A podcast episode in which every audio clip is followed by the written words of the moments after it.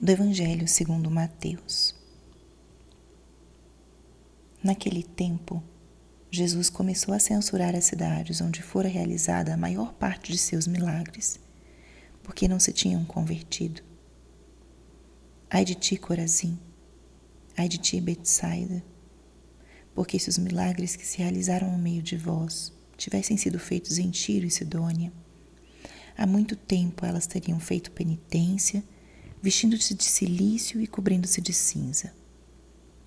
Pois bem, eu vos digo, no dia do julgamento, Tiro e Sidônia serão tratados com menos dureza do que vós. E tu, Cafarnaum, acaso serás erguida até o céu? Não, serás jogada no inferno, porque se os milagres que foram realizados no meio de ti tivessem tido, sido feitos em Sodoma, ela existiria até hoje. Eu, porém, vos digo: no dia do juízo, Sodoma será tratada com menos dureza do que vós. Palavra da salvação. Espírito Santo, alma da minha alma, ilumina minha mente, abre meu coração com teu amor, para que eu possa acolher a palavra de hoje e fazer dela vida na minha vida. Estamos hoje na terça-feira, na 15 semana do tempo comum. E o que a palavra de hoje nos diz? Como podemos acolher essa palavra e fazer dela vida no nosso dia de hoje? A palavra de hoje nos fala da relação entre a ação de Deus visível e a conversão do coração humano. Nosso Senhor, no seu caminho, na sua vida pública, realizou inúmeros milagres. Jesus agia de uma forma extraordinária. Não era comum. Curava enfermos, ressuscitava mortos, fazia os paralíticos andarem, os cegos enxergarem, os mudos falarem, expulsava demônios, libertava pessoas que estavam escravizadas ou envolvidas, limitadas por maus espíritos, doenças, dava a eles vida nova. E ele agiu especialmente em alguns lugares onde ele optou por se instalar e onde as pessoas vinham até ele.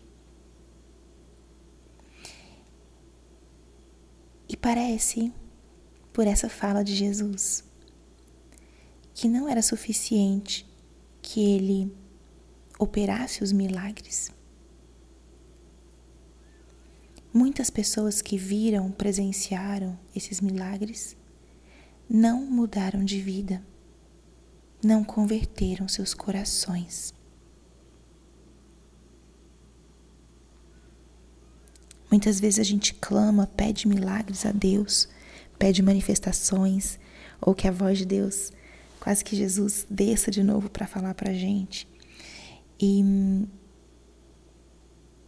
não necessariamente as manifestações extraordinárias levam uma conversão de vida a conversão do nosso coração. E qual será o motivo disso?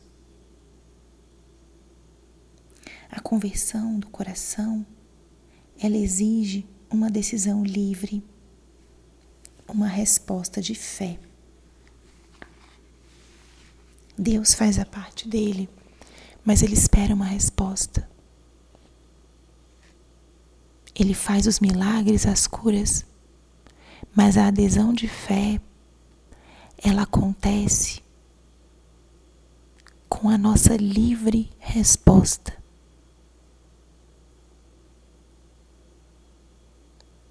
Como é importante nós meditarmos sobre isso. Não é suficiente vermos fatos extraordinários mas é necessário pedir a graça da experiência pessoal de Cristo e de uma resposta marcada pela fé e pela liberdade. Isso é o que nos dá a graça de perseverar no caminho. Isso é o que nos dá a graça de perseverar no caminho. À luz dessa palavra, hoje, te convido a relembrar as manifestações de Deus que você tem presenciado ultimamente na sua vida, na vida da sua família, de amigos, ou talvez em relatos e testemunhos que você tem acesso, seja por redes de notícias, redes sociais. Muitas são as manifestações da presença do Senhor e dos milagres que Ele continua realizando hoje ainda no nosso tempo. E aí vem a segunda pergunta. E qual tem sido o impacto desses milagres na minha vida? Isso tem me levado a uma resposta mais generosa, a uma adesão maior a Cristo e ao caminho que Ele me convida a seguir. Pense nisso na sua própria vida. Renova a tua fé. E se o Senhor em algo tocou seu coração nesse último tempo, dê a sua resposta de fé e em liberdade, para que os inúmeros milagres que a gente presencia sejam os milagres cotidianos ou extraordinários que eles possam gerar em nós uma transformação do nosso coração, uma verdadeira e profunda conversão. Lembre, o Senhor se manifesta e espera a nossa resposta. Espera a tua resposta.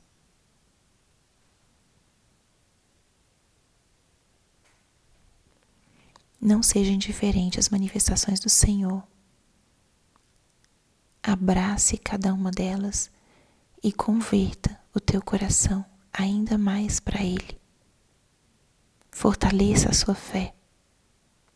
Dê a sua resposta livre para que Ele possa encontrar em ti alguém que crê, que abraça, que reconhece a presença dele e a ação dele na história, no mundo começando pela nossa própria história pessoal.